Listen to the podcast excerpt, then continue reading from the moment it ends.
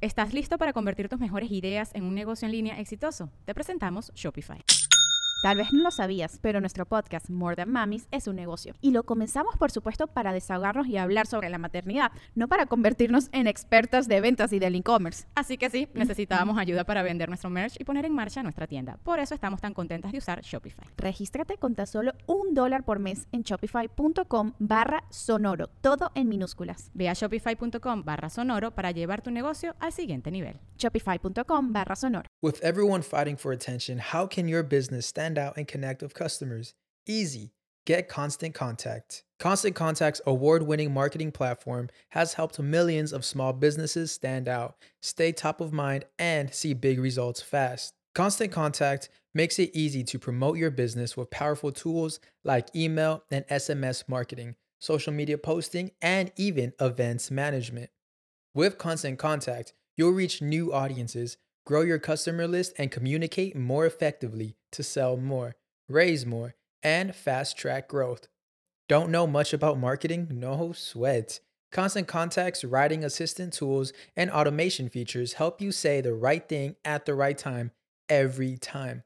Plus, you can send with confidence, knowing your emails are actually reaching your customers thanks to Constant Contact's best in class 97% deliverability rate. I'm a small business owner, and I believe that this is a great tool for other small business owners.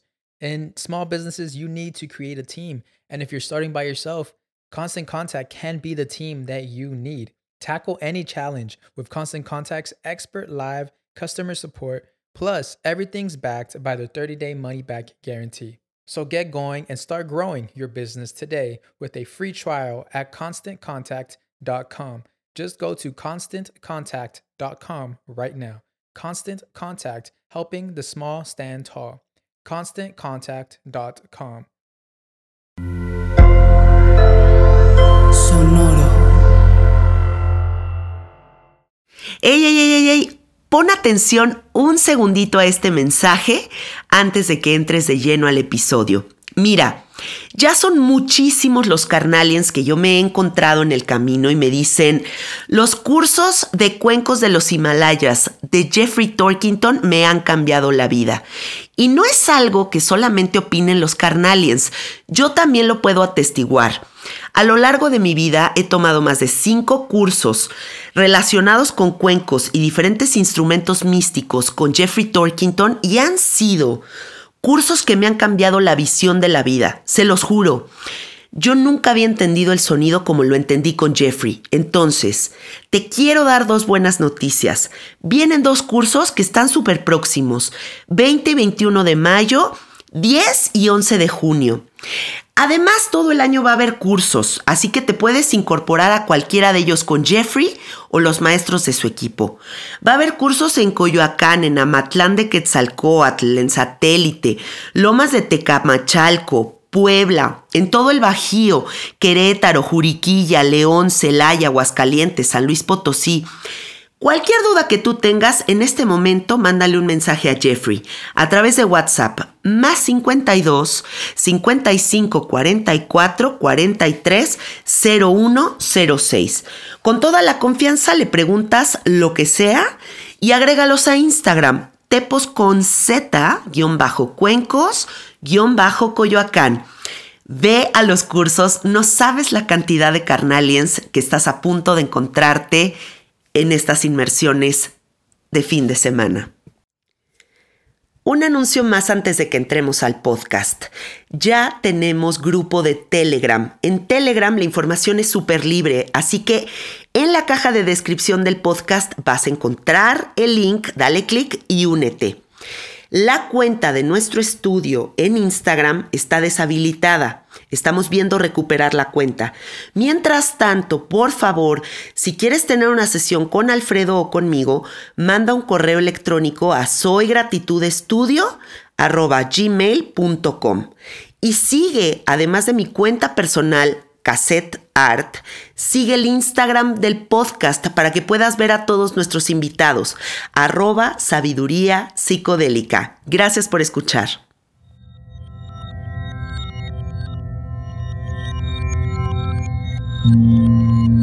Estás escuchando Sabiduría Psicodélica por Janina Tomasini.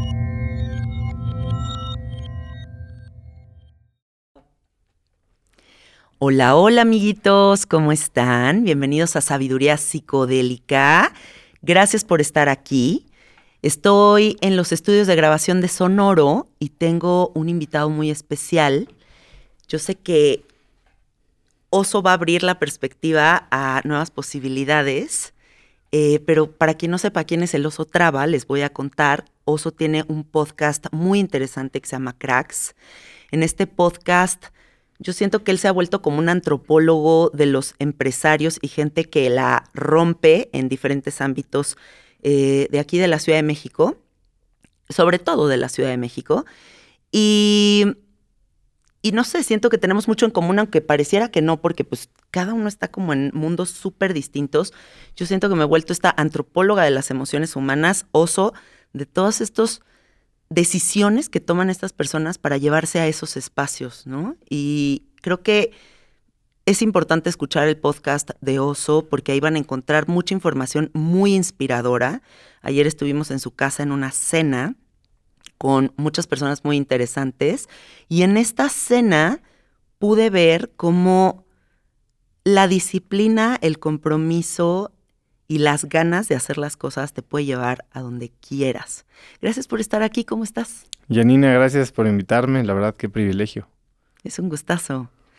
Oye, empiezo a oír tu podcast, recientemente me empecé a clavar y empecé a escuchar y me llamó muchísimo la atención que todos estos empresarios que entrevistas empiecen a salir del closet psicodélico y empiecen a hablar de sus experiencias con plantas de poder porque no hace mucho estábamos en otro lugar completamente distinto. Incluso puedo decir que mi podcast estaba en otro lugar completamente distinto. Era como tabú, era como secreto, era como raro. Y ahora todo el mundo empieza a conectar con estas posibilidades. ¿Por qué crees que está pasando esto?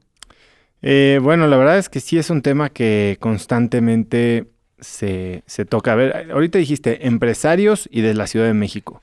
Y la verdad es que Cracks tiene un espectro muchísimo más amplio, ¿no? Eh, yo creo que lo único que tengo de regla es que hablen español. Muy bien. Entonces entrevisto a gente de todo el continente y deportistas, atletas, empresarios, emprendedores, artistas, you name it, ¿no?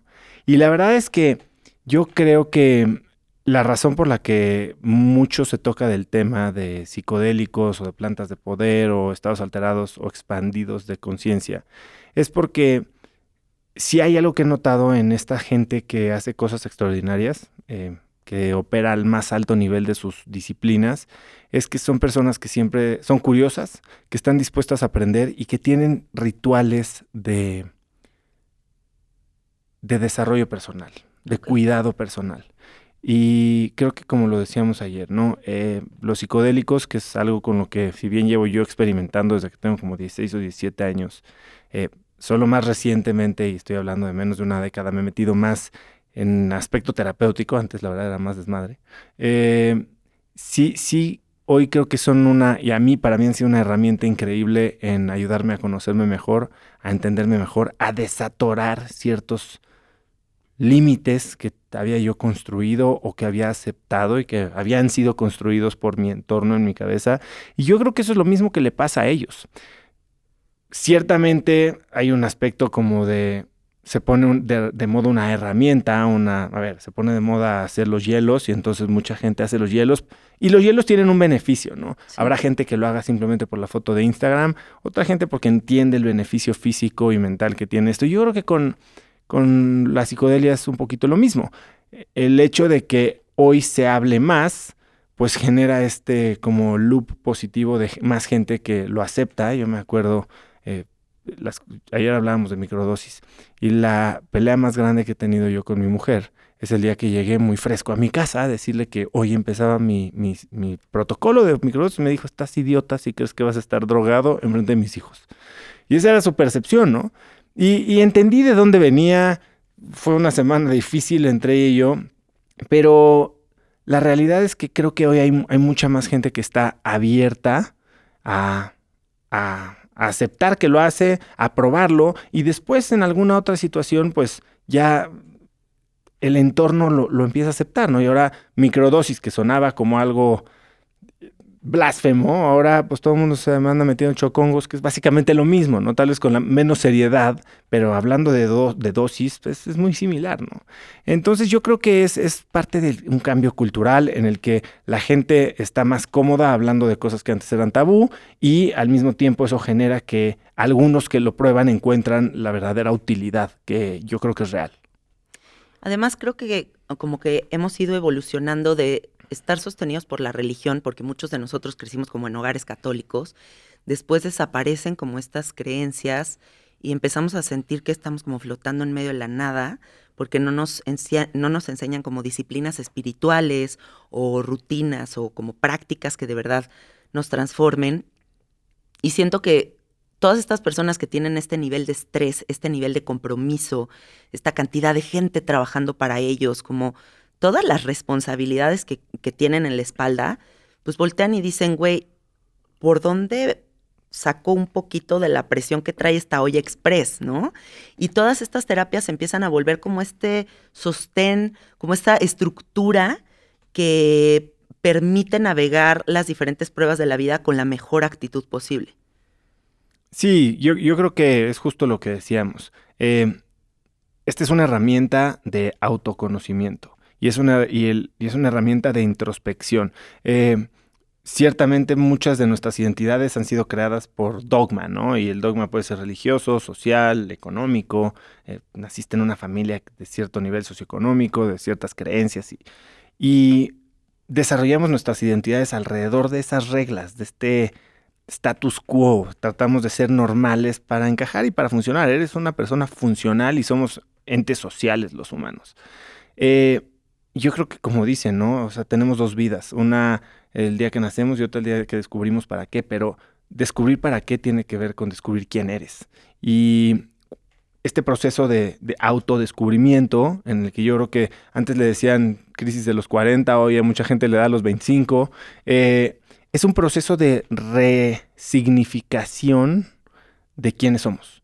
Y mucha gente lo hace a través de terapia y de décadas de terapia, pues creo que estas herramientas resumen o condensan esos aprendizajes, si bien no la aplicación de las lecciones, sí el aprendizaje en corto, en tiempos mucho más cortos, y eso es lo que creo que, está sucediendo. Eh, la gente los está utilizando para acelerar estos procesos de reidentificación que pueden ser brutalmente difíciles. Soltar quién eres sin saber en quién te vas a convertir, este momento del paso de la muerte entre dos identidades, es aterrador. Eh, no creo que es una herramienta de escape, al contrario. Eh, no, exacto. Yo creo que es una herramienta de confrontación. Y de más chamba, ¿no? Sí. O sea, como que en vez de que se ponga más fácil, dentro de más consciente eres, pues más. Sí, más conciencia social tienes de absolutamente todo, ¿no? No te vale, ya no te puede valer. hay cosas que no pueden desverse, ¿no? Exacto, desverse, esa palabra está buena, me gusta. Oye, sé que tú fuiste a Burning Man y que tienes muy buenas anécdotas de esa experiencia. Cuéntame en qué año fuiste. Creo que fuimos el primer año, o sea, fuimos el mismo año por primera vez. Yo solo he ido una vez y fue el año 2018. Sí, entonces y sí. este, la verdad es que fue, yo cumplí 40 años ese año, los cumplía en diciembre, entonces dije, me voy a regalar de 40 años, mi, mi, viaje a Burning Man, le dije a mi esposa que si quería venir, me dijo que estaba loco, que me fuera yo solo. Y me fui yo solo con unos amigos de la maestría, yo estudié en Estados Unidos, en la zona de, Palo Alto, en California, muy cerca, bueno, no muy cerca, unas ocho horas manejando de, de Reno. Y me fui con ellos, eh, me fui a un camp, no hice lo de los mexicanos, no fui al camp de mexicanos, con todo bien armadito de mexicanos.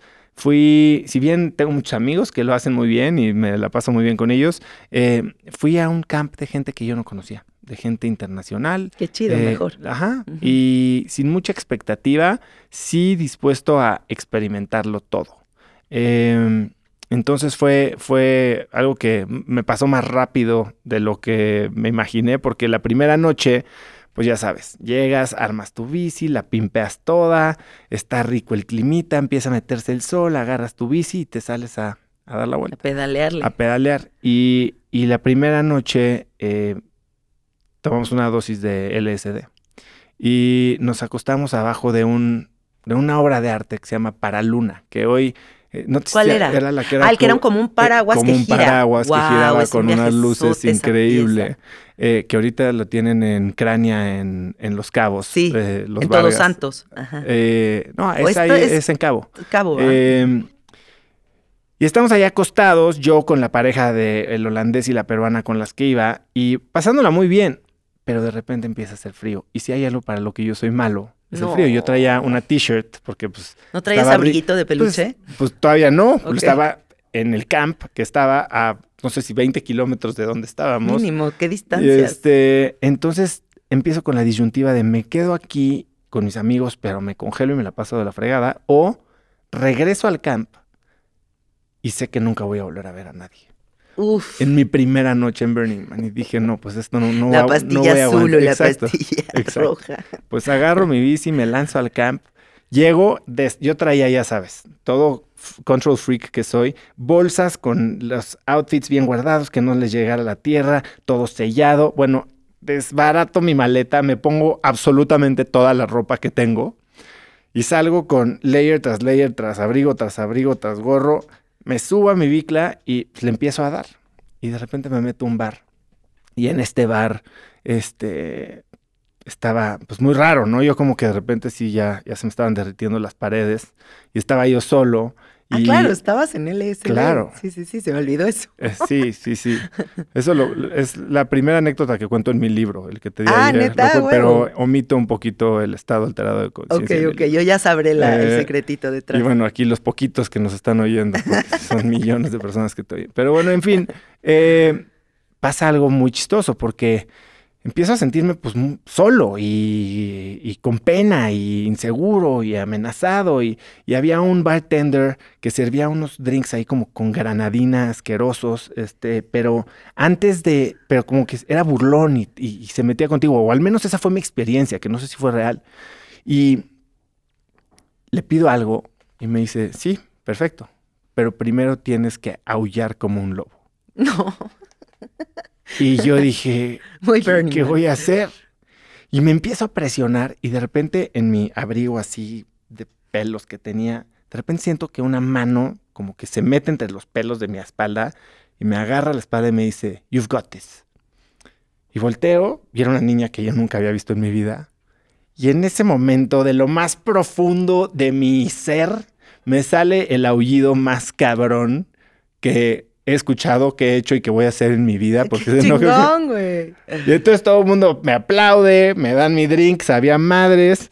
Me volteo con esta niña, le digo gracias, me dice, sí, I told you you had it, ¿no? O sea, como que me dio mucha confianza y ya después como que me, nos conocimos, con quién vienes, digo, estoy perdido. Y fue como mi guía alrededor de toda la noche. Pasaron muchas otras cosas en las que me dio muchas lecciones esta niña que se llama Shannon, de la que hablo también en el libro. Eh, pero, pero fue una gran experiencia y al final del día pues regresé a mi camper a las no sé qué horas de la mañana, eh, me despedí de Shannon, regresé en mi bici y ya me junté con toda mi banda otra vez al día siguiente, pero fue una noche que experimenté yo solo, bueno, con esta guía y otros días más que fui conociendo a través de la noche, eh, en mi primera noche en Burning Man. Qué padre, me encanta. Me recuerda un momento en mi primer Burning Man que salgo con mi mejor amigo, mi hermano, mi esposo y yo. Y igual nos dimos LSD y de repente estamos andando en las bicis, se le poncha una llanta a mi hermano en el primer día porque hacía un calor impresionante. Y dice, voy a ir a arreglar la bici, ahorita los alcanzo. Obviamente cuando es, ahorita voy a arreglar la bici, ya te pierdes y ya no te vuelves a Claro, encontrar. no hay señal, no hay nada. No hay manera de encontrarse. Entonces, se pierde mi hermano y de repente yo me distraigo así tantito y pierdo a mi esposo también. Y estoy sola, viajadísima. Y como que me empiezo a abrumar también, como que siento miedo, como que digo, uff, o sea, qué intensidad, porque aparte eran como 12 del día, que neta el sol está todo lo que da. Y hay un bar improvisado ahí de expresos, expreso martini. Y era increíblemente intenso, ¿no? Entonces, te- como que le tomo esta bebida y era como, oh, o sea, qué densez, ¿no? Y volteo y me toca como la escena más surrealista del mundo. Pasa un Mini Cooper color amarillo fosforescente, baja la ventana, yo veo la escena como en cámara lenta porque estoy muy viajada, y un drag queen, la cosa más impresionante, con los pelos de este tamaño, pero la boca así divina. Voltea el drag queen y me pinta dedo, ¿no? O sea, me pinta así dedo y se va. Y en ese momento como que dije, güey, confía, o sea, no puede estar más surrealista que esto ya, o sea, déjate ir, ¿no? Entonces ya ahí me la pasé increíble, fue un día súper memorable. Siento que esas pérdidas son buenísimas y a cualquier persona que nos escuche yo le recomendaría, si van en pareja, siempre tengan un día libre, o sea, siempre tengan un día que le digan a su güey, a su chava, me voy a ir a dar yo el rol solito porque sí la aventura en Burning Man es justo como esta improvisación, ¿no? ¿Qué otras cosas te pasaron por ahí? Bueno, este, me pasó algo muy chistoso. Yo, yo fui toda la semana, ¿no? Y ves que allá no se saluda, allá se abraza. Eh, los primeros tres días me costó mucho trabajo. O sea, como que llegaba la gente pues muy random y abrazarte y dices, ¿qué onda con este brother? Y ya el tercer día, por eso la gente que va de turista uno o dos días creo que se pierde. Pues la verdad es que es romper muchos de estos barreras que traemos y, y entender que está bien. Que está bien soltar, que está bien intentar, que está bien compartir. Entonces, eso fue algo que me pasó. Eh, al día siguiente recordaba yo la, experiencia con mis amigos, eh, con Shannon. Y algo que pasó con Shannon esa noche es que de repente bueno, pues yo venía con ella en la bici y de repente veía un güey que tenía frío y ella se quitaba su suéter y le daba el suéter, ¿no? Y de repente veía otro güey que estaba ahí medio viajado y no tenía linterna y entonces ella le daba su linterna. Y yo, pues parado junto a ella diciendo, pues qué buena onda esta chava que está ayudando a todo mundo. Vente, vámonos, ¿no? Y al día siguiente estoy contándole a mis amigos mi, mi experiencia y dije, no puede ser. Es que soy yo como Bruce Willis en el sexto sentido. Porque yo, según yo, yo estaba con ella pero no, yo era otro güey al que ella estaba ayudando. Yo, era, yo ya estaba muerto. Pero yo creía que seguía vivo. Y este, y entonces como que eso también me pegó durísimo. a veces crees que eres alguien cuando la realidad es que tú eres como todos los demás. Eh, te pintas tu raya, te subes a tu ladrillo, lo que tú quieras, y, y, y, tú estás siendo igual que los demás y necesitas la misma ayuda que los demás. Eh, entonces, bueno, esa fue una de pues muchas, muchas experiencias que tuve. Tengo unas fotos increíbles bailando con un grupo de amigos en una tormenta de arena. Eh, es algo muy bonito que, de lo que me acuerdo mucho. Sí, la verdad es increíble. cuando yo era más chavita, en la época de los raves, siempre había un fueguito sagrado, ¿no? Siempre en todos los raves había como un espacio donde había un fuego sagrado y había guardianes del fuego. Y yo me acuerdo que... No me acuerdo yo de eso. Siempre, siempre en todos los festivales como que había gente de los pueblos originarios cuidando un fueguito sagrado. Y entonces cuando la banda estaba tripeando mucho, siempre sabías que tenías ese espacio como de safe zone, ¿no? O sea, como que podías ir ahí y siempre iba a haber un maracame o iba a ver a un abuelito así súper lindo, así de que, tranquilo, siéntate aquí en el fueguito, güey. Y mm, esto que cuentas de Shannon, pues siento que es eso, ¿no? Como también llegar a un espacio donde pues, siempre va a haber banda que te cuide y todos nos estamos echando el ojo entre todos. Mm. Y Burning Man es muy de ese espíritu y siento que te contagia mucho de eso, ¿no? Te regresas a esta realidad pensando que esa utopía de sociedad sí puede existir. O sea, porque puedes traerte estos principios para acá y pues empezar a ser más abrazador, empezar a ser más amoroso, más confiado, eh, más aventurero, ¿no? Como más a ver qué va a pasar el día de hoy, voy a caminar y a ver a dónde me lleva, o no sé, a mí me impregnó mucho de eso. Sí, ahora, por eso también te dicen que no, no tomes decisiones relevantes o importantes en tu vida un mes después. O sea, si te dan, te dan un manual, y a mí me llegó un manual de cómo, how to do Burning Man right, y era, no tomes decisiones porque regresas y crees que ya vas a cortar con tu novio o vas a renunciar a tu trabajo, te vas a ir a vivir a la India o lo que tú quieras y decompression. O sea, hay que también aterrizar un poquito y es lo mismo que hablábamos ayer, es integración.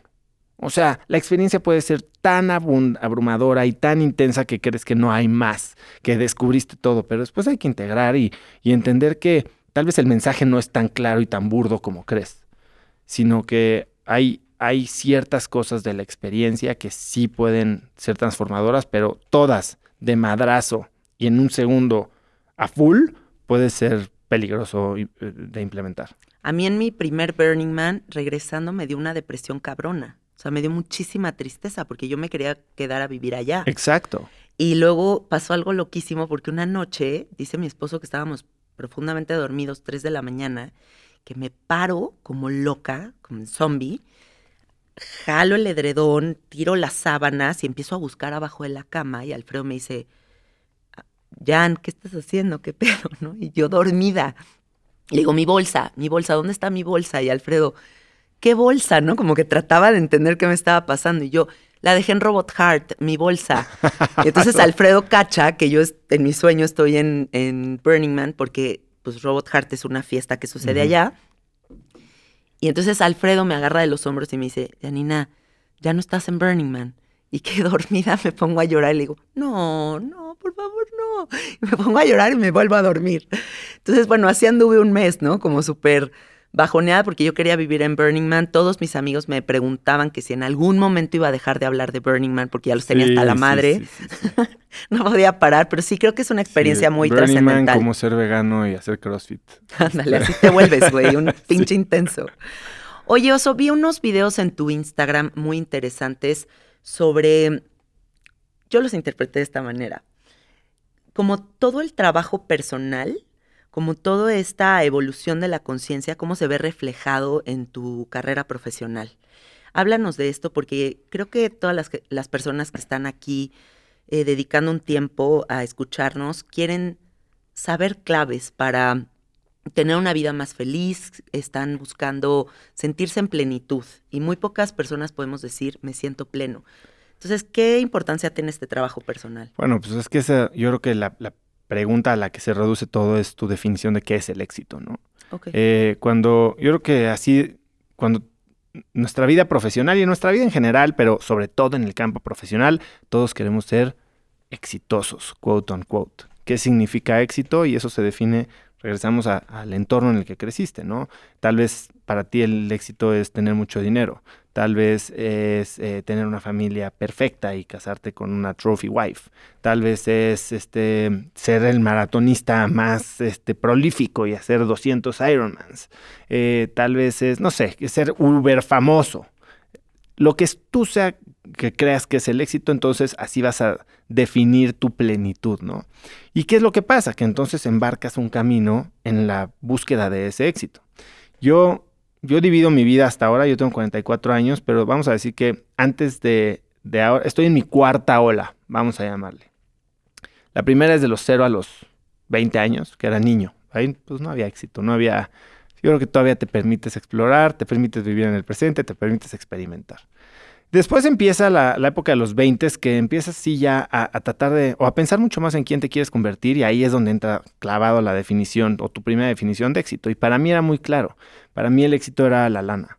Eh, yo quería tener un trabajo eh, en el que fuera admirado, eh, admirado y principalmente por, por la gente que me conocía, ¿no? Yo, ven, yo vengo de la Ciudad de México, eh, nunca tuve familia emprendedora, yo no sabía ser emprendedor, nunca pensé ser emprendedor. Entonces, para mí era escalar la, la escalera corporativa y llegar a un puesto en el que te pagaran muy bien y la gente dijera, ah, caray, qué buena chamba tiene este cuate, ¿no? Y para eso, pues había una formulita.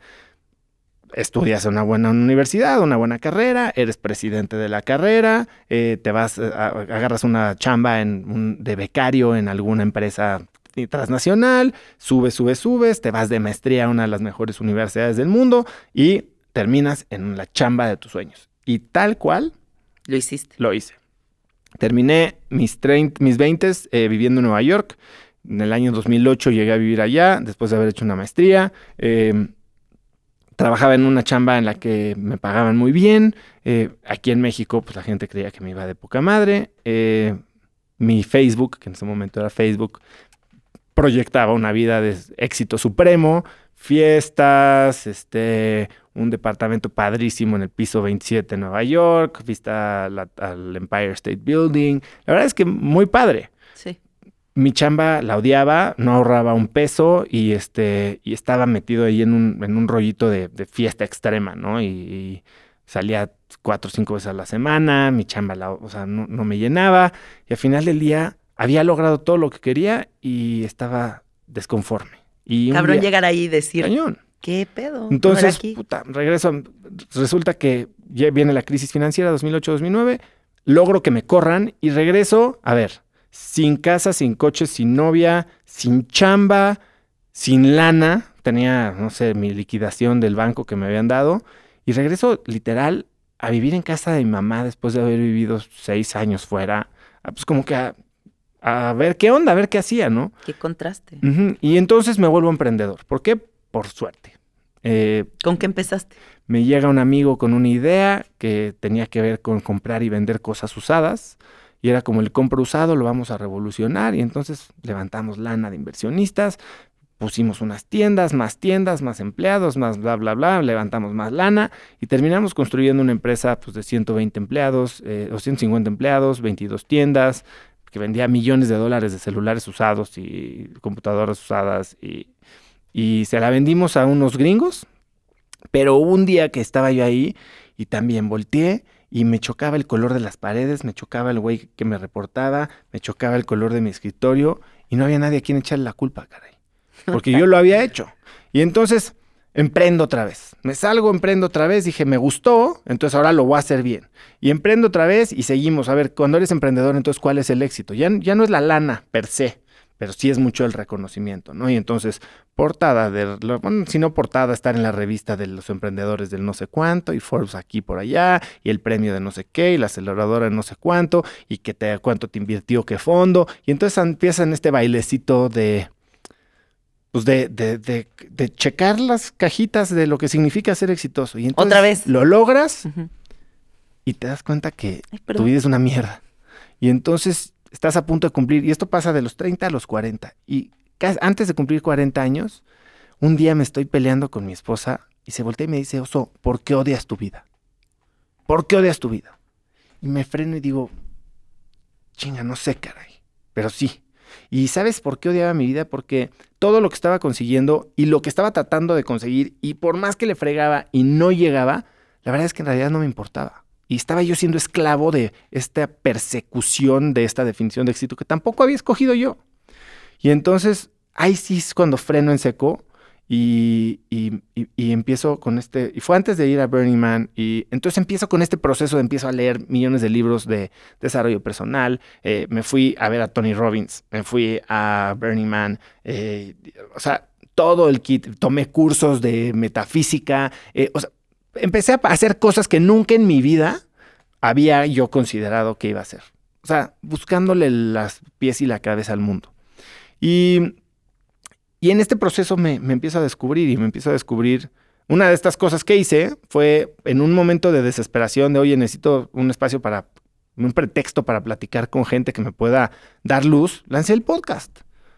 Lo lancé literal de, de, de chiripa, o sea, lo tenía desarrollado como un proyectillo ahí en mi celular. Y un día de, de depresión y desesperación, y dije, que, que, que alguien me ayude. Dije, voy a entrevistar a tres, a tres personas y a ver qué pasa. Y así lo lancé. Y poquito empezó a jalar y a jalar y a jalar, pero más allá de que me escuchara gente, empezó a jalarme a mí y me, Sí. me empezó a llenar. Y a lo largo de los últimos cuatro años y medio, pues me he descubierto una persona creativa, este, a ver, ni siquiera, no, no puedo ni empezar a pensar que ya acabé y que ya sé quién soy al mil por ciento y que soy la mejor versión de lo que puedo ser y que soy un iluminado que vivo en paz y que nunca le grito a nadie y que soy el güey más buena onda del mundo, lejos de todo eso. O sea, soy un ser lleno de defectos y de áreas de oportunidad, pero hoy sí me conozco mucho más y, y estoy más consciente del impacto que tengo en la gente alrededor de mí, de las cosas que tienen un impacto en mí y entonces empiezo a poder mínimo a, dominar mis emociones. Yo creo que la autorregulación sería la disciplina número uno que deberían de aprender todos los seres humanos cuando son niños. Autorregularse, a entender que el mundo va a ser el mundo y lo único que controlas es lo que hay adentro de ti. Entonces, pues en eso estoy. Y si estoy empezando mi, si la primera ola fue ser niño, la segunda fue ser godín, la tercera fue ser emprendedor, hoy estoy empezando una hora que significa ser feliz. Y este, y yo me imagino en los, a los 50 años, si son olas de 10 años, llegando realizado. Ahora, ¿cómo se ve el éxito en ese sentido? Porque estamos hablando de profesional, ¿no? ¿Cómo, cómo, cómo impacta tu carrera, tu conocimiento, tu desarrollo personal? Bueno, pues hoy ya sé que lo que hago todos los días me hace feliz. Y eso, ¿sabes qué? Hace que lo haga mejor. Claro. Y entonces empiezas a hacer cosas que te salen bien y terminan jalando gente buena. Y esa gente buena hace las cosas que haces bien, las hace más grandes. Y eso termina generando más lana. y eso termina haciendo que más gente buena quiera. Y, y, el mundo cambia, porque simplemente creíste que, que sí podías. O sea, yo dos décadas viví ahogado por creencias y pensamientos limitantes de alrededor del dinero, alrededor de, de la envidia, alrededor de la autoconfianza, este, o sea, hasta, pero cosas tan tontas como de que yo era, este, torpe para hacer ejercicio. Hoy, a ver, no soy ningún atleta, pero lo haces con gusto. Y lo hago con gusto y luego a veces me sale bien. Ahora ya vas hasta correr un maratón. Ahora pues, dices que voy a correr un maratón, pero voy a esquiar y esquío bien y este y de repente jugamos voleibol y pues no soy de los más malos. O sea, cosas tontas que, que te cambias la historia o te permites ver que hay otra, otra narrativa que podría también tener tintes de verdad y tú decides cuál creerte. Y alrededor de esto, pues me he topado, afortunadamente, con gente increíble, eh, a través de redes sociales, eh, del mismo podcast, eh, de reuniones a las que hoy tengo acceso y me invitan y estoy viviendo el momento más pleno y más feliz de mi vida, no porque ya llegué, sino porque mínimo ya sepa dónde voy. Y todos los días como que me despierto y doy las gracias y digo, hoy qué tengo, a ver, deja dónde estoy, qué, qué ciudad es esta, porque de repente no sé ni en dónde me estoy despertando. Y qué tengo que hacer hoy. Ah, pues ayer tuvimos la cena, entonces le agradecí que tenía la oportunidad de la cena y antes de la cena iba a hacer una entrevista padrísima del podcast. Hoy este, tenía una bola de llamadas para el fondo de inversión que tengo y después iba a ir a comer con mi papá que no veía hace seis meses y después iba a venir contigo y después empieza el fin de semana y me voy de vacaciones con mis hijos y es padrísimo. Pero fíjate, estás hablando de lo que yo le llamo la magia del universo, o sea, cuando empiezas a alinearte con tu verdad, te empiezas a trabajar, empiezas a encontrar belleza en todos los demás, empiezas a encontrar belleza en ti, como que pareciera que, como en esta visión como de todo lo que la gente habla de se alinean los chakras, como si se alineara todo en el universo, no solamente esta parte de los chakras, sino todo y esta abundancia infinita que tiene el universo comienza a surgir de ti naturalmente y sin trabajo. Sí, o sea, a veces... O sea, bueno, no sin trabajo porque siempre estamos chingando. No, no, no, sí, pero, pero, pero de forma más natural. Sí, Fíjate que luego hay veces que cuando hablamos con este tipo de lenguajes, y tal vez tu, tu audiencia es más propensa a hablar así, ¿no? La magia y los chakras y se alinea y la magia del universo. Y, a ver, sí, está bien, así lo puedes explicar. O también puedes decir, oye, estoy siendo más congruente con quién soy. Y al ser más congruente con quién soy, mis acciones están más llenas de verdad. Y al estar más llenas de verdad, hay gente que le dice karma, pero o sea, somos seres interactivos, sociales, y tú puedes leerme por cues o por señales no verbales. Si estoy abierto, si estoy cerrado, puedes estar abierto a oportunidades o estar abierto a amenazas. Y es un tema muy, incluso, este, no, no solo a veces psicológico, sino neurológico, ¿no? Eh, y lo puedes explicar de mil maneras. No es que se alinee el mundo a ti, es que tú estás más alineado. Y entonces aprendes a discernir entre lo que te sirve y lo que no. Y haces lo que sí te sirve y no lo que le daría gusto a alguien más. O sea, hay, hay una bola de explicaciones, ¿no? Y cada quien que le diga como quiera. Si quieres decir que te... A ver, en una sesión terapéutica ya de LSD, esto es algo que nunca he platicado. Em, venía yo en este proceso tratar de... Pero seguía sin soltar. Entonces te preparan las personas con las que iba a hacer esta sesión y ya sabes, tres, tres juntas de, bueno, eh, sesiones de, fijar la intención y yo traía mi intención, ya sabes, a ver, si te digo cuál era mi intención, estoy seguro que te la sabes. ¿Tu intención? Sí, en eso. Éxito profesional. Exacto, hacer las paces con el dinero, ¿no? O sea, todo el mundo cree que se viera a meter este, ácidos para que le enseñen a hacer lana. Y entonces, puta, llego y está la, la ceremonia y pasamos al centro y antes de que te den tu dosis, te dicen, ¿cuál es tu intención? Y enfrente de todo el mundo y dije, no puede ser que No, ya decirlo enfrente No voy a decir esta estupidez, o sea, olvídate de que me da pena decirla, me da pena sentirla, me da pena saber que estoy aquí con esta idea. Yo llevaba 12 años sin llorar. Eh, y entonces en ese momento como que, no sé si es impulsado por la pena, pero digo, conectar más con mis sentimientos. Y entonces, vea, Empieza la ceremonia, fue de las cosas más increíbles que he vivido, nueve horas con los ojos vendados, escuchando música que yo decía, estos güeyes le han de haber metido como 10 millones de pesos en audio a, a este cuarto y creo que era una bocina así de, de- Pero tamaño todavía de un celular. impresionante. Este, y, y lloré, reí, sufrí, gocé, o sea, desbloqueé y conecté con todos mis sentimientos, entendí el significado de la palabra empatía, pero hubo un momento en todo este viaje en el que me cae como un, un chorro, un rayo de luz así del cielo, una luz verde. Y dije, ahí viene la feria. O sea, y así lo interpreté yo, si me cayó del cielo la lana o no, no sé, pero todo lo que ha pasado después, eh, no es que me mandó el universo, no sé, el, el campo cuántico, este, costales de dinero, no, no es así, pero lo que ha pasado es que soy una persona que tal vez encajé mejor en, en donde agrego valor a la gente. Y cuando agregas valor, el valor regresa y es, es quieres decirle una fuerza, es una fuerza Sí, sí, sí. que circula, ¿no? Eh, entonces llegué con una intención que me daba pena, pero eh, eh, resolví una cosa mucho más relevante y eso me dio lo otro que tal vez quería y que eh, hoy es un, un producto secundario de ser la persona plena y feliz que soy. Me encanta.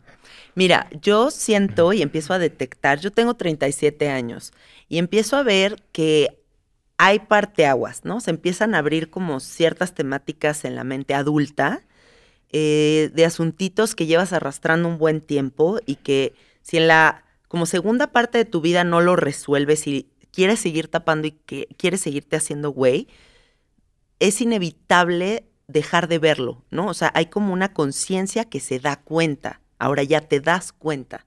Entonces, por eso siento que empieza a haber tantos adultos tan conflictuados, tan empastillados, con tanto insomnio, con tantos miedos, con tanta cosa.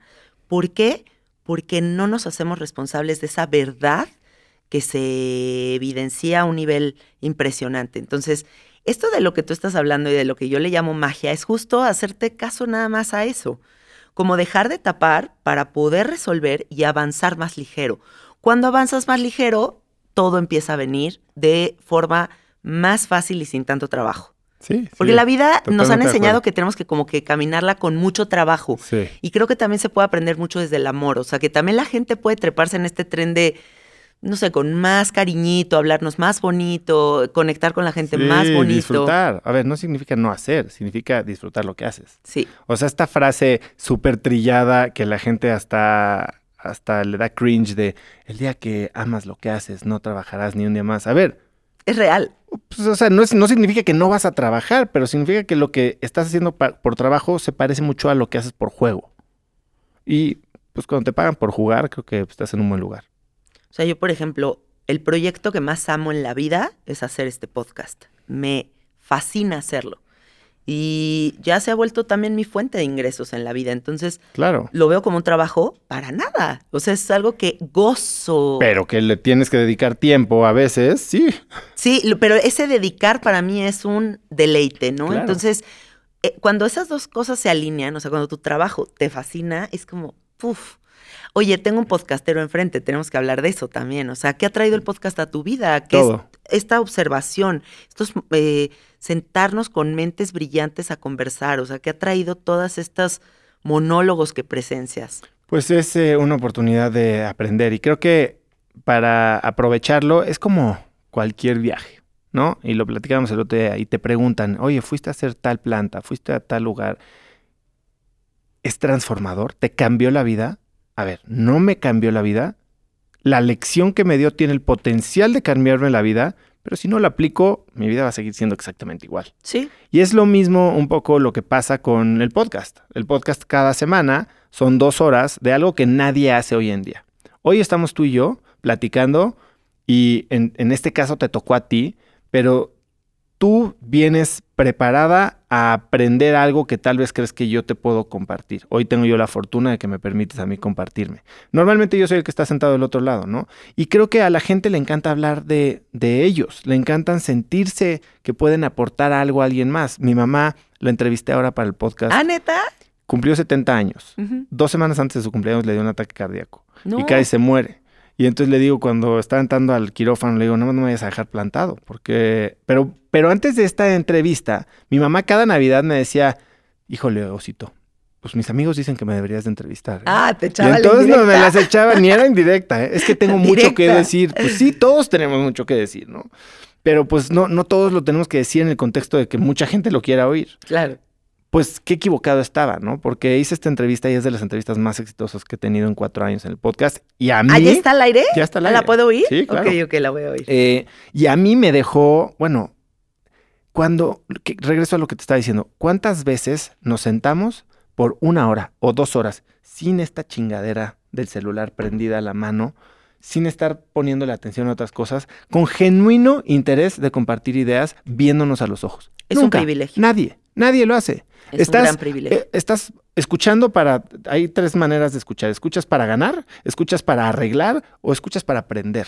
La verdad es que estamos en las primeras. Los hombres para ganar y para arreglar, para arreglar casi todo el tiempo. Yo soy alguien que me estás diciendo algo y ya, ya te tengo tu solución, pero tal vez tú no necesitas que te solucione yo nada. Y, y- y al estar yo pensando en qué te voy a contestar o qué te voy a proponer, me estoy yo cegando o negando la, la posibilidad de aprender de ti, ¿no?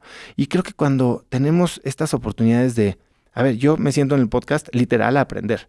Y cuando aprendí, porque también, no sé, tú llevas también cuatro años como yo, y no sé cómo ha sido tu curva, pero hay momentos en los que, al principio yo creo que hubo un par de meses en los que creí que el show se trataba de mí. Y entonces, pues tienes todas las herramientas para quedar como un verdadero sabelo todo, ¿no? Porque, oye, viene Janina, a ver, yo ya entrevisté su Twitter, perfecto, ya vi su twi- Twitter, sé dónde estudió, ya hablé con su esposo, eh, cené ayer con ella, entonces me contó sus miedos más grandes. Entonces llego a ti y te hago la pregunta, pero yo ya sé la respuesta y traigo aparte ocho referencias que me hacen oír como que yo domino el tema del que en teoría tú eres la experta. Y entonces hablo más yo que tú y entonces ya traje a Yanina nada más para que, que me oyera como yo sé de todo lo que ella sabe, pero aún más, ¿no? Y la realidad es que cuando me cayó la boca y cuando entendí eso, no solo pegó mucho más el podcast, sino empecé a aprovecharlo mucho más yo, ¿no? Y yo me callo y tomo notas y entiendo lo que está diciendo esta persona. Y además, ¿sabes cuál es el, el byproduct más grande? Cuando tú le pones atención a la gente, la gente te ama. O sea, se, se- se- te, te lo agradecen. Te agradecen que le pongas atención. Y ahorita que lo estoy diciendo, digo, es que soy un reverendo imbécil porque, ¿por qué le tengo que poner atención a Alejandro Ramírez o a María Asunción Amuruzabala o a Germán Canale o a Alfonso Ruiz Soto o a quien tú me digas y mandes? Y cuando está mi hijo de seis años, de siete años junto a mí, estoy comiendo mierda en el celular. Qué cabrón. Entonces, o sea, es una oportunidad enorme. ¿Qué me ha dado? Pues tal vez estos momentos de decir, la estoy cagando, ¿no? Y de escuchar a la gente cuando ya la regó y decir, yo también le estoy regando como tú. Ahora la chamba es regresar y todas estas lecciones, elegir las que quieres poner en práctica. Espejito, ¿no? O sea, siento que es como una super terapia. Yo cada vez que me, me siento aquí, mi podcast es 50% entrevistas, pero también 50% monólogos, ¿no?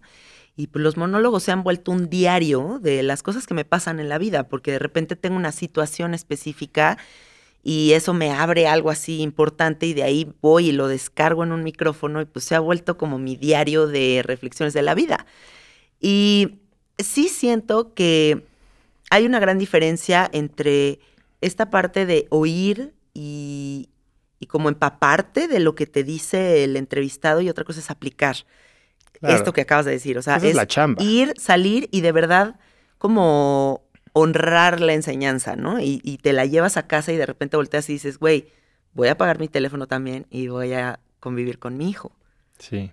Oye, a ver, vamos a hablar de un tema que no has hablado en ningún otro lado. Tu ayahuasca. ¿Hiciste ayahuasca? ¿Cómo te fue? ¿Cómo llegaste ahí? ¿Qué ¿Cómo onda? me fue? Pues es, es cu- es cuestionable la- cómo, cómo respondo eso. El ayahuasca... Nos fue. El ayahuasca es algo, es, es duro, es duro, o sea, yo creo que es lo más duro que he hecho y fíjate que no... ¿Cuándo cual- fue? Lo hice hace, ¿qué será? Como unos cinco o seis meses, yo creo. Ah, reciente. Sí, sí, sí, Ok, sí, ok. sí. Eh, lo hice en México con una pareja que ven- me, me recomendaron mucho unos amigos Ya sé con quiénes, yo también tomo con ellos. retiros en Perú y ella canta muy bonito y él tiene muy buena onda. Este, pero bueno, pues yo llevaba ya, pues no sé, tres años desde mi última experiencia terapéutica, ¿no? Que fue la que te conté del, del llanto y el dinero y todo eso. Eh, y entonces, bueno, dije, lo voy a hacer, estoy listo. Este, llevaba ya como que jugando con la idea de hacerlo, no sé, un año o más. Y necesitaba encontrar con quién y de repente como que cuaja, ¿no? Y me dan las instrucciones y dije, pues lo voy a hacer bien, ¿no? Yo, yo las cosas que hago las hago bien porque le quiero sacar el mayor provecho. Y entonces, a ver, ¿cuál es tu intención? Bueno, mi intención, y aquí te voy a contar todo tal cual. Mi intención es cómo ser mejor papá y mejor esposo. Entonces esa era mi intención. Qué lindo. Llego muy preparado, perfecto, pero ahora también llego, ¿Tu ceremonia fue de noche? fue de noche. Ok. ¿Hiciste el, el sábado, perdón, viernes y domingo? No, solo una Solo noche. una toma. Solo una Ok. noche. Eh, para esto, em, obviamente hice la dieta y la hice Al pie al de la, pie de la letra. Bajé cuatro, kilos en una semana. ¿Neta? Sí, Güey, sí, ¿por qué a mí no me pasa eso? Pues, yo, en cuanto dejo de comer carne, bajo de peso de volada. Pero yo creo que también parte fue, a ver, ¿qué te dicen? Eh, pues obviamente no carne, no alcohol, no drogas, no sexo, No masturbación, no noticieros, no estrés en el trabajo. sí, como que este, limpia de todo. Y te dicen, ese día no tomes mucha agua, deja de tomar agua en la mañana, ¿no? Entonces yo, para que no se diluya, o sea, yo traía todo así. Entonces, ¿y qué más hago? Pues empaco. ¿Y qué voy a empacar? Bueno, me prestan una silla especial Ah, de ayahuascas, me traigo cuatro pares de calzones por si me zurro, este, traigo una libreta, traigo plumitas, cubeta grande, cubeta chiquita, almohada grande, al- al- ch- chamarra grande, chamarra chiquita. O sea, traigo Sí. todo preparado al mil por ciento. O sea, llego yo sintiendo que, o sea, les voy a dar clases a todos de cómo se hace esto. Obviamente Me volteo. estoy y el imaginando junto- la escena. y el de junto traía hasta colchón inflable. Entonces dije, puta madre, ¿por qué no me dijeron que se podía traer colchón inflable? ¿no? Pero entonces, ¿qué te dicen? No tomes agua. No te acuestes para que no te duermas. Este, no, no hagas ruidos para que no molestes al de al lado. O sea, eran unos 36 personas. ¿no? Sí, son Y ceremonias entonces grandes. llego yo al lugar a las 4 de la tarde, la cita a las 4 de la tarde. 4 de la tarde armo mi tianguis, me siento. Y este, eran las 4 de la tarde y, y estaba, y éramos seis personas. Dije, esto está toda madre. Y así me expandí así por todo el cuarto y empieza a llegar más gente. Me dicen, oye, ¿te puedes apretar? ¿Te puedes apretar tantito más? Oye, saca tu maleta y te puedes apretar tantito más. Y entonces empiezo a sentir este estrés de que, pues ya todo lo que yo ya había planeado me empiezan a cambiar. Y de repente llega a las, y estás sentado en el piso. Por más que traes tu sillita de pro, estás en el piso. Y llega a las 7, 8 de la noche una, pues una chava ahí que se ve que era de las, de las frequent flyers. Este, oye, ¿te puedes cambiar de lugar con esta persona? Porque yo quiero estar junto a él. Y yo, no, o sea, este es el lugar que yo quería y que me Llegué hace mil y horas. Llegué hace mil horas. Entonces empiezo como a estresarme y me pongo de malas con esta niña. Total, se sienta un güey junto a mí, me cambian al güey de al lado. eh, y, y para las nueve de la noche, ya llevaba yo cinco horas ahí comiendo caca, pues empieza todo el show, ¿no? Y entonces, este, pues nos dan la primera toma y, y yo llevo sin comer, sin tomar agua, pues ya todo el día y desde el día anterior no había comido nada porque yo hago ayuno intermitente, entonces no cené tampoco. Entonces, para este momento, pues ya estoy pues, eh, de malas y llevo cansado y esto no ni arrancado. Uf. Y entonces nos dan la primera toma, al rato empiezan los de junto medio a, a purgar, yo no, y el güey de junto empieza y se acuesta. Y yo, es que te dijeron que no te acostaras, ¿no? O sea, y no solo se acuesta, sino empieza...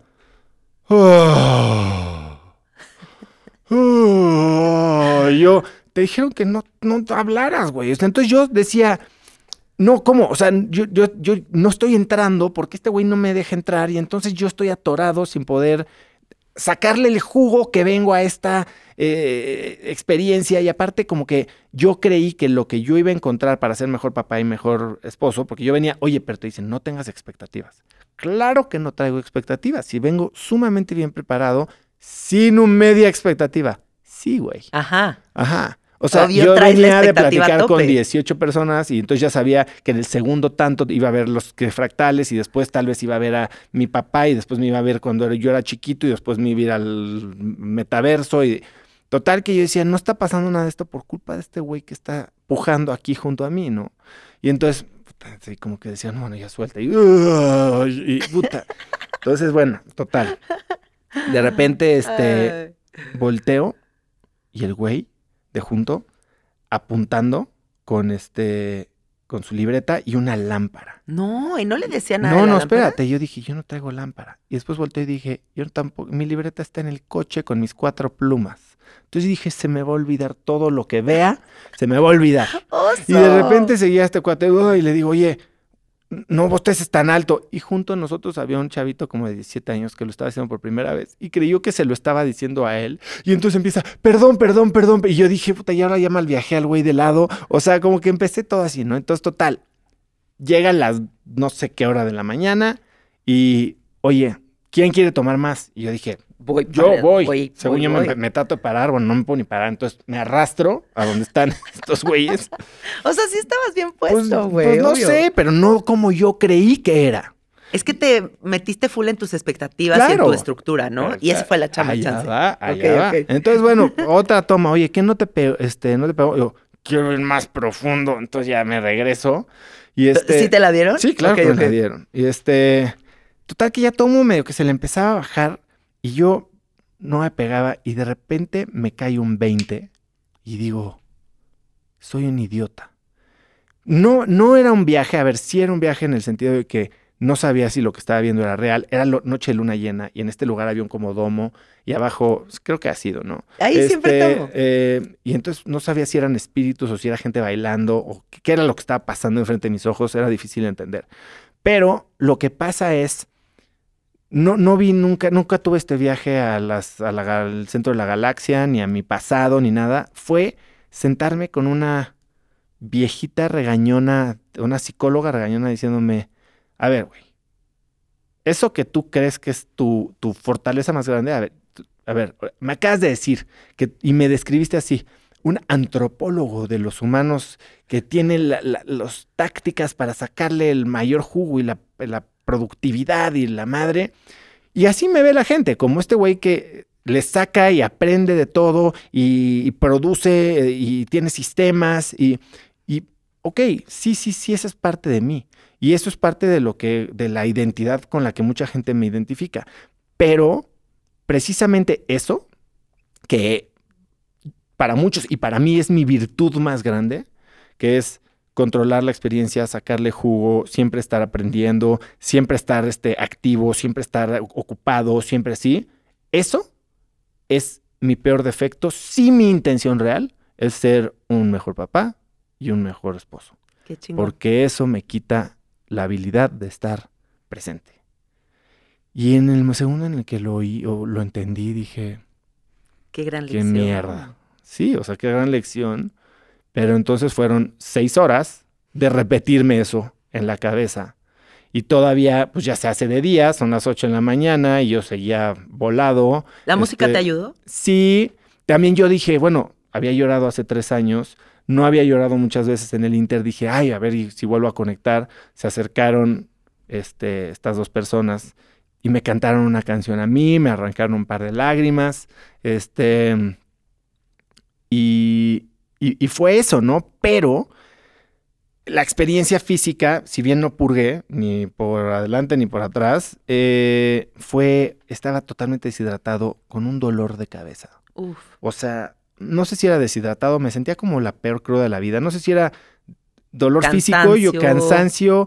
también este agotamiento eh, psicológico de, del regañón que me puse o me puso. Sí. Eh, y y un, un sentir de, de bittersweet, ¿no? O sea, vine, la neta es que me llevo lo que vine a buscar, pero no me lo dieron como quería. No, o sea, yo quería una experiencia así, como que dijeras, wow, mi, y, y el dragón me reveló que tengo que ser más presente. No, güey, esto fue una revolcada hecha y derecha. Em, yo no sé si lo voy a volver a hacer. Sí, sí, no veo ni cerca la fecha en la que lo haga. Eh, pero la lección la tengo muy presente Qué que la aplique, eso es la parte donde es más difícil. Y a veces es donde necesitas, regresando un poquito a, a mi identidad, sistemas que te permitan ser más presentes. Y tal vez oblígate a apagar el celular. Vete a lugares en donde no haya señal. Este, pon, altos, ¿no? Te separa bloques de tiempo. eh, Ten un coach, una psicóloga, una policía que te diga, be here now. Sí.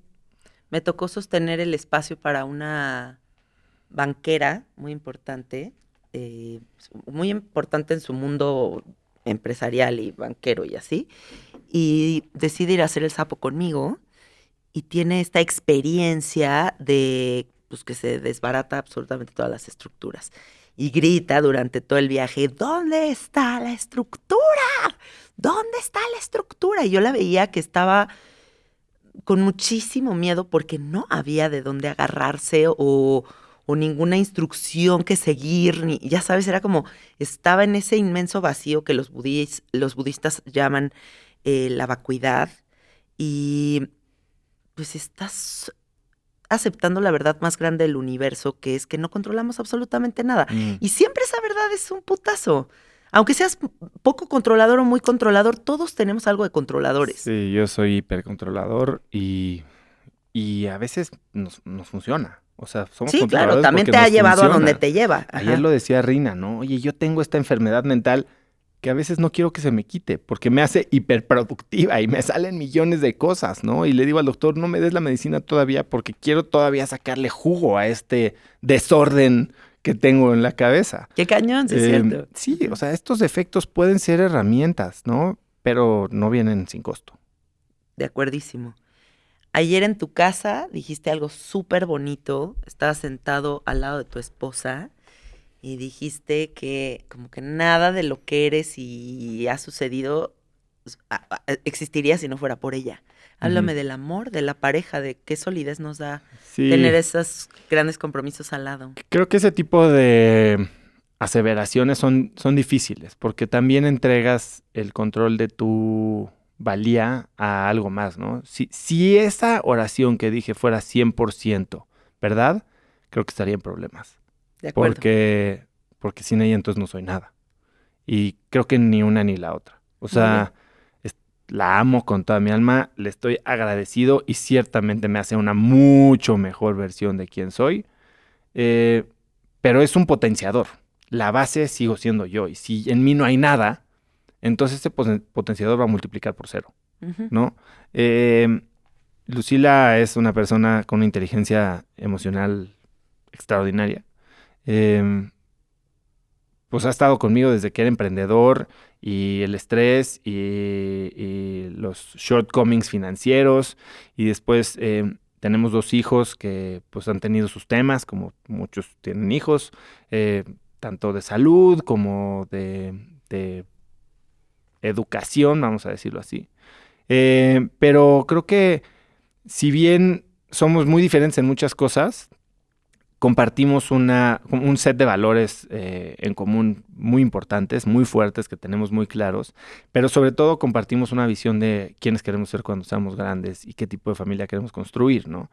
Entonces, eso nos permite que a veces cada quien a su manera eh, avanzamos en paralelo, no juntos y como muéganos, o sea, ella pues no, nunca ha hecho plantas de poder, ella nunca ha hecho, o me ha dicho que tiene intención de hacer microdosis o una sesión de ayahuasca, no, pero si bien al principio le costó trabajo entenderme, hoy entiende que para mí son unas herramientas que me permiten lograr lo que ella y yo queremos lograr, ¿no? Entonces, si no pone en riesgo la fábrica o el tejido de, de lo que somos como personas y como parejas y, y más bien de lo que queremos construir juntos, entonces cada quien pueda echar mano de sus propias herramientas.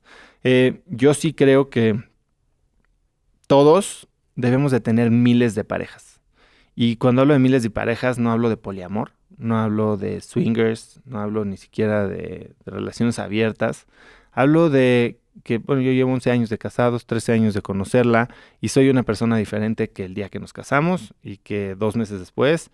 Y, y soy una persona muy diferente, de hecho era una persona muy diferente el día que empezamos a salir, que seis meses antes que me la presentaron, nos conocimos una boda y me dio la espalda. Eh, entonces, creo que lo que tenemos que lograr es despertarnos todos los días y enamorarnos de esta nueva pareja, ¿no? Y tratar de que esa pareja se enamore de nosotros.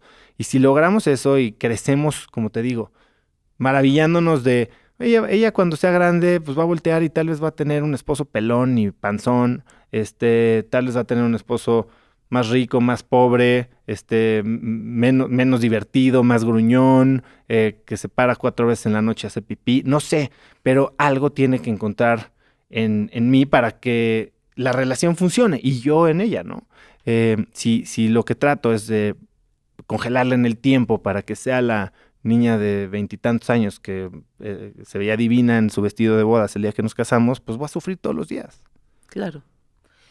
A mí algo que me sirvió mucho, tenemos casi el mismo tiempo de casados. Yo cumplí hace tres semanas, diez años de casada. Y mm, hace como un año tuvimos como una crisis matrimonial ahí fuerte, con esta cambiada de casa que te cuento y como que nos, nos requirió mucha energía y muchas cosas para lograr ese objetivo y entonces como que ahí entramos en una crisis. Y algo muy hermoso que pasó en mi matrimonio y me llevó como a otra faceta de esto fue el momento en el que acepté que en cualquier momento se podía acabar. Y como que hice las paces con eso.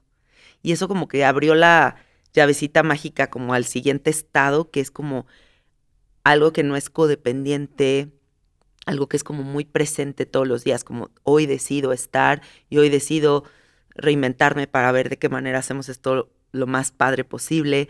Pero creo que todos deberíamos de tener en, algún momento esta visión, ¿no? Porque todos nos enfocamos más como al va a ser para siempre y siempre va a ser perfecto y está muy lejano de que sea eso. Estar casado es trabajo. Es un tripsote y es un compromiso. El, el, amor es trabajo, o sea, y es trabajo diario y sí cuando ya llevas estos ratotes que nosotros llevamos, nos damos cuenta cómo va cambiando y, y también qué importante es el trabajo individual de cada uno, ¿no? Yo siento que no estaría bien con mi esposo si no estuviera él haciendo también su chamba. Claro. Eso es lo que construye el en medio maravilloso. Pero si uno está echando hueva y el otro le está chingui chingue, pues como que se desbalancea esta onda y ya se va a otros lados raros, ¿no? Sí, y y eso yo creo que se da cuando no, no está claro el objetivo para los dos. Em, si, si, no nos queda claro que ambos tenemos que crecer y que lo que queremos lograr es algo más grande, más sólido que lo que hay hoy y que eso va a requerir esfuerzo, entonces creo que se puede empezar a, a llegar a un conformismo de estamos bien y entonces uno sigue creciendo o a lo que le quiera decir crecimiento y el otro deja de y, empieza este desbalance, ¿no? Sí, Esta desalineación, sino desbalance. Eh, hay cuatro conceptos que quiero explorar contigo. Uno es el de la disciplina, porque siento que eso hace gran parte de todo lo que has construido y creo que nos pueden escuchar y como sentirse inspirados con esto, ¿no? Incluso tuviste un reto en el que invitabas a la gente, ¿no? A que hiciera como unas mañanas muy disciplinadas o algo así. que no es de disciplina. A ver, sí, sí, sí, la era, era un reto de hábitos. Pero fíjate que los hábitos son básicamente acciones que hacemos de forma repetida. Y los hábitos hablan de nuestra identidad, de quiénes somos. Totalmente. La disciplina pareciera que fuera un ejercicio de fuerza de voluntad. Entonces, yo creo que, y lo digo mucho, la fuerza de voluntad es una pésima estrategia. O sea, la fuerza de voluntad implica que estás peleando contra ti mismo fuerza. fuerza de voluntad es hacer algo cuando no tengo ganas de hacerlo. Hacer algo que me choca. Si te choca, pues entonces, ¿por qué lo quieres hacer, no? Y entonces, si lo logras, y tuviste la disciplina para hacerlo, entonces ganaste esa batalla, pero pues te, le ganaste a ti mismo, a quien eras tú en realidad, ¿no? O sea, oye, quiero correr un maratón, ¿no? Si lo voy a sufrir tanto y lo voy a tener que hacer a base de disciplina, brother, no lo hagas.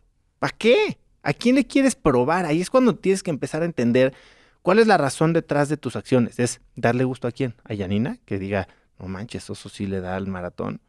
Yanina, neta, no, o sea, no, no me debería de importar tanto lo que pienses de mí.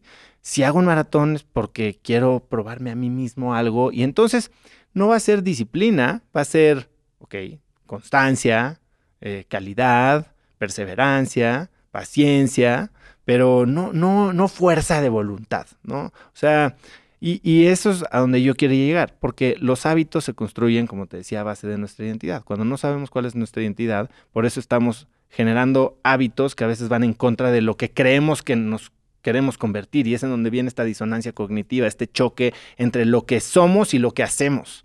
Cuando nos entendemos, cuando nos conocemos, cuando entendemos nuestras motivaciones, y eso hablo muchísimo en el libro que te di ayer, en lo que importa, hay toda una sección que se llama significado, ¿no? Eh, La motivación, yo creo que hay dos lados de la motivación, el lado oscuro y el lado claro. Eh, eh, tu gran batalla, tu dolor, esto que te mueve y te para del sillón, y tu gran maná o tu gran propósito, tu legado, tu trascendencia. Y cuando las dos cosas empatan, bueno, pues tienes una motivación prácticamente infinita. Pero saber qué te duele y saber qué quieres lograr tú es algo que no mucha gente tiene.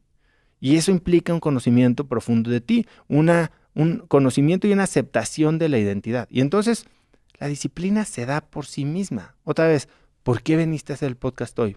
¿Por disciplinada? Porque, pues, ¿sabes qué? ¿Me voy a chingar y va a hacer el pinche podcast? Pues claro que no. Mucha gente diría, ¿cuántos episodios llevas, Janina? Doscientos y tantos. 200 y tantos, qué disciplinada. Yo llevo 220. No soy disciplinado. Yo lo disfruto, hago lo que me gusta. Oye, imagínate, te metes a bañar todos los días. Qué Qué disciplinada. disciplinada. Sí. No, pues es parte de quién eres, de tu identidad. Eres una persona púlcara, limpia, este, sana. Entonces, hay que entender qué es disciplina y qué es parte, una expresión de tu identidad. Y cuando si tu vida eh, que actúas y las consecuencias de esa vida están alineadas con quien en realidad eres, todo parece disciplina, porque, pero no parece que necesitas la disciplina porque es fácil para ti. Es que para ti es muy fácil. Sí, es muy fácil para mí hacer lo que me gusta hacer. Sí, es facilísimo. No es muy fácil hacer lo que no me gusta hacer, por eso tampoco me obligo hacer lo que no me gusta hacer. El tema es que vivimos en un mundo en el que queremos darle gusto a la Miss de primaria, a nuestros amigos de secundaria, a nuestro pa- padrecito de la prepa, a nuestro papá que ya se murió, a la exnovia que nos mandó por las cocas en la universidad, o sea, y no a nosotros mismos. Y entonces quiero ser esa persona que la novia que me votó por mi mejor cuate quería que fuera, pero en realidad eso sí requiere disciplina, porque estás tratando de ser alguien que no eres. Yo así pienso de, este tema. También creo que es como hacer ese trabajo de, de saber verdaderamente quién eres. Esa es la, y así empezamos la entrevista. Sí, sí, o sí. sea, hacerte estas preguntas, quién soy y, y dejar de... ¿Qué es lo que andarte- verdadeamente quieres? ¿Cuál es tu que si no definición saben de eso, éxito? acabo de ver una frase en internet que me gustó mucho que decía, ni el viento más poderoso favorece un barco sin dirección o algo así decía. O sea, como, pues sí, o sea, viento, pero pues ¿hacia dónde va el barco, güey? Hay una, eh, hay una parte en Alice en el País de las Maravillas y Alice está tratando de escapar del bosque. Y está desesperada, ya está hasta la madre del País de las Maravillas y se topa al gato. Y el gato le dice, Alicia, ¿qué te pasa? No, señor gato, señor gato, necesito salir de aquí. ¿Cuál es el camino para salir de aquí? Le dice el gato, pues depende a dónde quieras ir. No sé, me vale madres, solo quiero salir de aquí a donde sea. Entonces cualquier camino te va a llevar ahí. Cualquier camino te va a llevar a donde sea. Entonces, no importa cuál. o sea, Los errores más costosos de la vida de cualquier persona en el mundo no son tácticos. No es, ay, este, hice- usé la herramienta incorrecta. Es, no, usé la técnica de preguntas incorrecta. Es eh, el programa de entrenamiento y la dieta que usé es la incorrecta. Es, decidí correr la carrera incorrecta. Es estratégico, no táctico. Es, decidí ser periodista y ser la mejor periodista cuando lo que quería hacer era sanadora. Tal cual. Oye, escucho mucho también en tu podcast como esta crisis que trae toda la banda con el tiempo. O sea, como que sí hay todo este éxito, sí hay toda esta abundancia, sí hay toda esta realización personal, pero no hay tiempo. ¿Qué pedo con eso? Es este concepto de la hiperproductividad. A ver, hay tiempo. Todos tenemos tiempo. Todos tú tienes 24 horas. Yo tengo hasta ahorita. Y que no nos prueben que el tiempo tampoco es lineal y que el, co- el constructo del tiempo-espacio es este, todo ficticio. Pero eh, hasta ahora todos tenemos 24 horas en el día y lo podemos usar para lo que nosotros querramos. Em, hay veces que lo usamos para cosas que creemos que queremos y entonces cuando logramos esas cosas que creemos que queremos y no sentimos lo bonito que creímos que íbamos a sentir, entonces decimos, no tengo tiempo para hacer lo que quiero. Sí, sí lo tienes, pero estás haciendo las cosas incorrectas. Cuando sabes exactamente quién eres, qué quieres y no tienes tiempo para hacer lo que más te importa, la realidad es que no te importa tanto. Es que estás tratando de hacer algo para alguien más o estás persiguiendo una definición de éxito incorrecta. Cuando sabes qué es lo que quieres y qué es lo que te importa, siempre va a haber tiempo para eso. Nada más que hay que aceptarlo. Oye, es que no tengo tiempo para estar con mis hijos. Pues es que la realidad es que te importa más tal vez hacer más lana. Acéptalo, güey. Acéptalo. Está bien, o sea, nada Está más bien, nada más acéptalo. Ajá. O sea, no trates de decirle a, a- a tu abuelita que eres el mejor padre. Y, a ver, puedes ser buen padre, pero tal vez no necesitas pasar 18 horas al día con tus hijos. Acéptalo y entiende que ese eres tú. Y en el momento en que lo aceptes, y vas a vivir más en paz, y entonces vas a... Y si en realidad quieres ser un mejor padre y eso para ti implica pasar más tiempo con tus hijos, entonces voltea a ver tu calendario. ¿Y a qué le estás dedicando esas 24 horas? ¿A Instagram? ¿A chatear con la del cubículo de al lado? ¿A, no sé, a irte de borracho con tus amigos? ¿Cuáles son las cosas que están quitándole tiempo a eso que tú dices que más te importa? Y analiza, ¿ti- ¿están arriba o abajo en la jerarquía de tus prioridades? Porque cuando no hay tiempo para lo que dices que más te importa es que no te importa tanto, es que tus prioridades son otras. Una cosa es lo que dices, pero lo que haces es la realidad. Lo que haces es quién eres, lo que haces repetidamente es tu identidad, son tus hábitos. Y aquí funge un papel muy importante el aprender a decir no. Es la herramienta de productividad más importante del mundo. No, o sea, como que yo siento que cada vez me vuelvo más selectiva con a qué le dedico mi tiempo. Y hay actividades que de verdad ya no me nace hacer, ¿no? Entonces, aprender a decir que no y dedicar ese tiempo a otras cosas, como que mm, está haciendo que los proyectos que más amo tengan Florezcan. florezcan. Sí, el tema es que, a ver, eh, no, no venimos, en la cultura latinoamericana es de complacencia, ¿no? De complacer a los demás, de, oye, qué mala onda, échame la mano, Qué hazme el rudo, favor, ¿por qué lo dices así? no me digas que no. Sí, cuando entienden que no es personal, o sea, que ¿sabes qué sirve muchísimo para decir que no? Tener reglas. ¿Sabes a cuántos podcasts me invitan a mí? A todos. Tengo una regla. No voy a podcasts que tengan menos de 30 episodios o menos de mil reproducciones por episodio. Ya no es personal. Oye, estoy empezando mi podcast, ¿no echas la mano? Claro, güey. El día que tengas 30 episodios y mil reproducciones por episodio, ahí estoy. Entonces, no, ya no es personal, ya, ya es una regla. Y entonces empiezan a valorar más tu tiempo.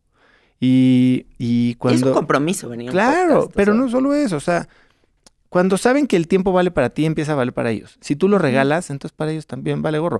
Seguramente te ha pasado que te llegan, te piden un, oye, un cafecito, no vamos a tomarnos un café, te voy a pedir un consejo, o tu amiga que ya la- le puso el cuerno el novio, entonces le dices y entonces al rato ya regresó con el novio. No me quites el tiempo, güey. O sea, para mí sí era tiempo que, que servía. Si vas a querer que te vaya y te dé un consejo y me vas a quitar una hora de mi tiempo y después nunca me vas a decir siquiera si lo probaste, no te estoy diciendo que hagas todo lo que te digo, pero dime que lo analizaste, lo probaste y que tomaste una decisión en, ¿sabes qué? Eso que me dijiste en particular no voy a hacer por esto y por esto y por esto. Si es nada más para quitarme el tiempo, brother, tengo mejores cosas a que dedicárselos. Sí, estoy de acuerdo. Tienes un grupo de empresarios que como que em, conviven, hacen actividades, consultan entre ellos, pues sobre todo se hacen amigos, ¿no? Sí. ¿Qué importancia tiene la comunidad, hacer comunidad? Te veo clavado en eso y eso me gusta. Sí, yo creo que algo que para mí siempre he sido como alguien bueno para conectar gente. Y, a- y ahora lo entendí como mi superpoder. O sea, Chingón. Antes, oye, ¿cuál es tu superpoder? Ay, sí, bueno, puedo tomar problemas complejos, entenderlos, resumirlos y comunicarlos de forma fácil. Este, puedo, este, no sé, resolver un cubo de Rubik. No, esto no lo puedo hacer, pero hoy sí creo que mi superpoder es conectar gente que, que sé que se puede ayudar. Eh, y no como un coyote que te conecto y ahora me llevo parte de tu, del business que hagas, ¿eh? al contrario, sino con genuina interés de, de- de- establecer lazos entre gente que sé que puede aprovecharse una a otra. Y, y eso entonces lo empecé a hacer de forma sistemática y hasta profesional. Y creé, he creado varias comunidades. Yo creo que la más importante que tengo es una que se llama Cracks Mastermind, en la que empresarios, emprendedores y empresarios, o sea, no son personas que trabajan en empresas, sino que han, eh, que dirigen empresas en las que ellos tienen una posición accionaria importante y empresas de cierto tamaño y que además tienen una mentalidad de crecimiento gente abierta a hablar con gente diferente, a aprender de temas diferentes, a salirse de su zona de confort, a, a probar, a aprender, no sé, eh, disciplinas diferentes y desde cosas físicas hasta cosas mentales, hasta cosas técnicas. Y bueno, este grupo es un grupo de 99 miembros, nos reunimos una vez al mes presencialmente, hacemos eh, seminarios educativos de, negocios, de desarrollo personal, hacemos viajes, este, experiencias, caminamos el fuego, en fuego, nos metimos a los hielos, subimos en la Toluca, ahora nos vamos a echar el paracaídas, este, nos fuimos al Valle Guadalupe, nos fuimos a Guadalajara, ahora vamos a Monterrey, vamos a Mérida, ya nos fuimos a Austin, nos fuimos a esquiar. Eh, y la verdad es que entre ellos, primero se conocen a nivel comunidad y además formamos estos pequeños grupos que se llaman consejos de cracks de ocho personas, en los que ahí sí, una vez al mes, se juntan con una metodología que les impartimos nosotros a hablar de los temas más, no voy a decirles problemas, de los temas más importantes en la vida de cada uno. Persona, familia, negocio. Y este, y con una diversidad de puntos de vista y siempre basado desde la experiencia personal de cada uno de los miembros, se pueden proponer formas alternativas de ver primero y de definir el problema. Un problema bien definido es la mitad de la solución y después de solucionarlo. Eh, a veces creemos que somos tan especiales que Nadie nos entiende, nadie nunca ha vivido lo que nosotros estamos viviendo, nadie podría solucionar nuestro problema, nuestro problema es el más cañón del universo y la realidad es que hay mucha gente con menos recursos financieros, sociales, intelectuales, en resumen hay gente más pendeja que tú que ya lo arregló en su propia vida y que te puede con mucho gusto dar una mano y ese es Cracks Mastermind. Sí. Perspectiva, qué chido. Para cerrar esta entrevista te quiero preguntar sobre, a ver, yo siento que la edad no existe. O sea, en realidad, ahorita tú no piensas, ah, qué bárbaro, tengo cuarenta y tantos años. antes sí. Y antes sí, claro. Sí, qué? sí pensaba. ¿En la edad? Pues claro, o sea, porque llegan. ¿Por qué pasa la crisis de los 40? ¿Por qué pasa la crisis de los 30? Porque te han o te has comprado, no es culpa de nadie, es culpa tuya, te has comprado la idea de que el estándar es que a los 30 ya debería tener mi casa y a los. Cuando tienes 20 años, o al menos yo, ¿cómo, quiere, qué, ¿cómo te imaginas a los 40? No, pues soy un anciano y tengo un avión. Ni pensaba yo en mis 40. Bueno, pues, pero fíjate, tú tenías tus propias definiciones de, éxito, yo tenía las mías. Sí. Y para mí, a los 40, entonces cuando llego a los 40 no tengo ni avión, ni barco, ni casa, y mi vieja me odia porque yo odio mi vida, puta, pues sí es un choque que dices, y, y cuando entiendes que estás en el camino, y el camino es el correcto, entonces la edad sí deja de, de ser tan relevante. Hoy me siento, tengo eh, miembros de mi equipo a los que más de que le duplico la edad y, como si fuéramos de la edad. Yo no sé si porque ellos se suben o porque yo me bajo y han de decir este chaborruco qué le pasa, pero eh, creo que son momentos diferentes y, y, ciertamente la edad pues es una de estas métricas universales como el dinero, ¿no? Para la gente en finanzas es muy fácil rankearte contra tus peers porque... Pues, el número de cuenta es muy clarito, ¿no? Tienes más o menos lana que yo, este, tienes más o menos años que yo. Eh, pero cuando cambias un poquito la definición del éxito, entonces ni la edad ni el dinero importan, porque, oye, igual y tienes 60 años y no has tenido hijos y decides tenerlos por primera vez. Pero yo a lo que, al punto que quiero llegar con lo de la edad, es que la edad es relativa porque no estás como viviendo tu edad así como todo el tiempo, sino más bien siento que la, la edad, la gente se hace vieja cuando empiezan a desactualizarse. Cuando empieza esta mentalidad rígida que es como, yo ya, sé todo, güey. O sea, no me vengas con tus historias, ¿no? y eso siento que empieza a ser ruca a la banda. Entonces, quiero que me hables de la importancia de actualizarnos, porque creo que eso nos mantiene siempre jóvenes. Eso es la clave de la juventud máxima, que Botox ni que nada. Es como, actualízate. A ti te siento muy actualizado, ¿no? Como sistemas, en Sí, trato, de, a ver, Epicteto decía que un hombre no puede aprender aquello que cree que ya sabe. Y cuando pecamos de que ya nos la sabemos es cuando nos rebasan por la derecha nuestros competidores y el mundo, ¿no? Claro. Eh, entonces, y, no solo es aprender más de lo mismo, que eso pasa mucho hoy. Y tal vez tú siempre te estás actualizando, pero estás en tu silo de medicina alternativa, ¿no? Y tal vez yo estoy en mi silo de emprendimiento y tecnología, pero actualizarse también significa hablar con gente que piensa totalmente diferente que tú, ¿no? O sea, romper estas burbujas de pensamiento liminal, este, y, entender las estructuras de creencias que hacen que la persona que cree, que, o sea, este terrorista o criminal o violador, algo hay en su mente que, que lo hace creer que lo que está haciendo es, está bien, es justificable. Y si vas a cualquier librería, hay libros que justifican cualquier corriente de pensamiento del mundo, hasta la más extremista, ¿no? Entonces, es un poquito estar con esa apertura que hoy cada día en la que los algoritmos de redes sociales y esos muchos de nosotros como nos alimentamos de lo que pasa en el mundo, pues básicamente nos dan un sesgo de confirmación de que todo el mundo piensa igual que nosotros. Y por más que sientes que te estás expandiendo, te estás expandiendo dentro de un espacio acotado, muy angosto, ¿no? Y fuera de nuestra manera de pensar hay un mundo. Eh, fuera de nuestra realidad social y económica hay un mundo. Em, entonces, bueno, sí trato de ser alguien curioso. Algo que me ayuda mucho es sentar a gente diferente en el podcast y tener estas conversaciones eh, que- con las que no, no necesariamente estoy de acuerdo. Y para prepararme para estas conversaciones, pues yo normalmente leo sus libros, entonces trato de entender cómo piensan, eh, veo sus tweets y, y como que si me sale una pregunta, oye, ¿por qué crees que ABC? Que es algo diferente a lo que yo pienso yo y genuinamente trato de entenderlo. Tal vez no voy a estar de acuerdo, pero mínimo ya hay algo más. Yo sí creo que tener esta mentalidad de aprendiz es un superpoder, esta curiosidad, entender cuál es nuestro círculo de competencia y no necesariamente quedarnos ahí, porque es donde somos más efectivos, sino entender que hay cosas que no sabemos y rodearnos de gente que nos pueda enseñar. No necesariamente para hacerla, pero para saber que existe. El gran peligro en el mundo es no saber lo que no sabes. No necesitas saberlo todo, pero tienes que estar consciente de que no lo sabes. Porque si no, caes en este falso sentimiento de, de sabiduría, este, el efecto Dunning-Kruger, en el que sabes un poquito de algo y crees que lo sabes todo, tu confianza es al máximo y al final terminas poniendo mucho en riesgo y haciendo muchas tonterías basado en una confianza que en realidad no debería estar ahí. ¿Crees que los hijos también son la actualización del software? Pues es una gran ventaja. Eh, de entrada, a ver, vamos a hablar de tecnología, de- no te des de tecnología, de música.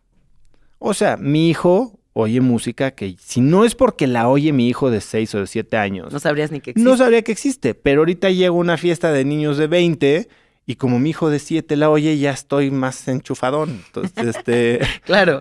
De que, ah, claro, es la banda Claro, japonesa, sí, no sé exacto, qué. los coreanos, no sé cuánto. Sí. Eh, entonces... Es coreano, yo no tengo hijos, me urge la actualización. Eh, bueno, pero ahorita ya todo es Puerto Rico, ¿eh? así que no te, ¿Ah, no te preocupes. Ok, Sí, si no eres reggaetón, estás fuera. ok. Pero yo, yo sí creo que es una gran herramienta y rodearte de gente más joven y de gente más grande. En Cracks Mastermind, por ejemplo, tenemos miembros de 23 y de 50 y tantos años en los mismos grupos de consejo. Entonces imagínate la riqueza y la variedad. Tal vez un niño no te va a poder decir cómo tratar si tu esposa este, se está yendo con el pool boy, ¿no?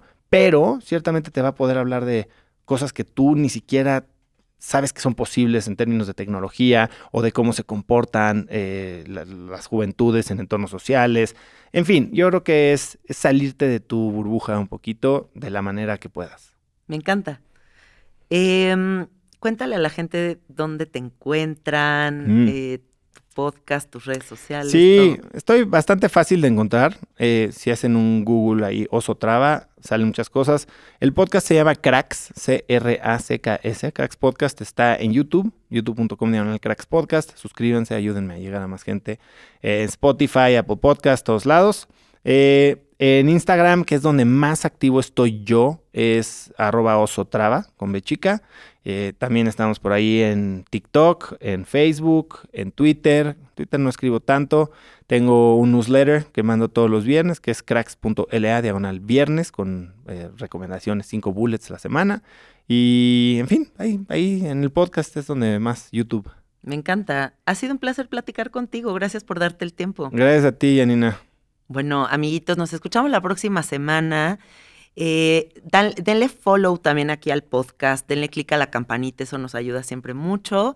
Y denle follow al Instagram de Sabiduría Psicodélica, si lo encuentran eh, por todos lados. Y les mandamos muchos besos y abrazos. Gracias, bye bye.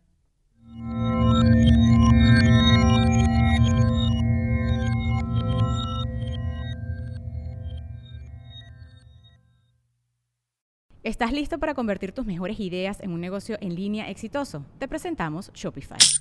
Tal vez no lo sabías, pero nuestro podcast More Than Mamis es un negocio y lo empezamos por supuesto para desahogarnos y hablar sobre la maternidad, no para convertirnos en expertas de ventas y del e-commerce. Así que sí, necesitábamos ayuda para vender nuestro merch y poner en marcha nuestra tienda. ¿Y cómo suena con Shopify?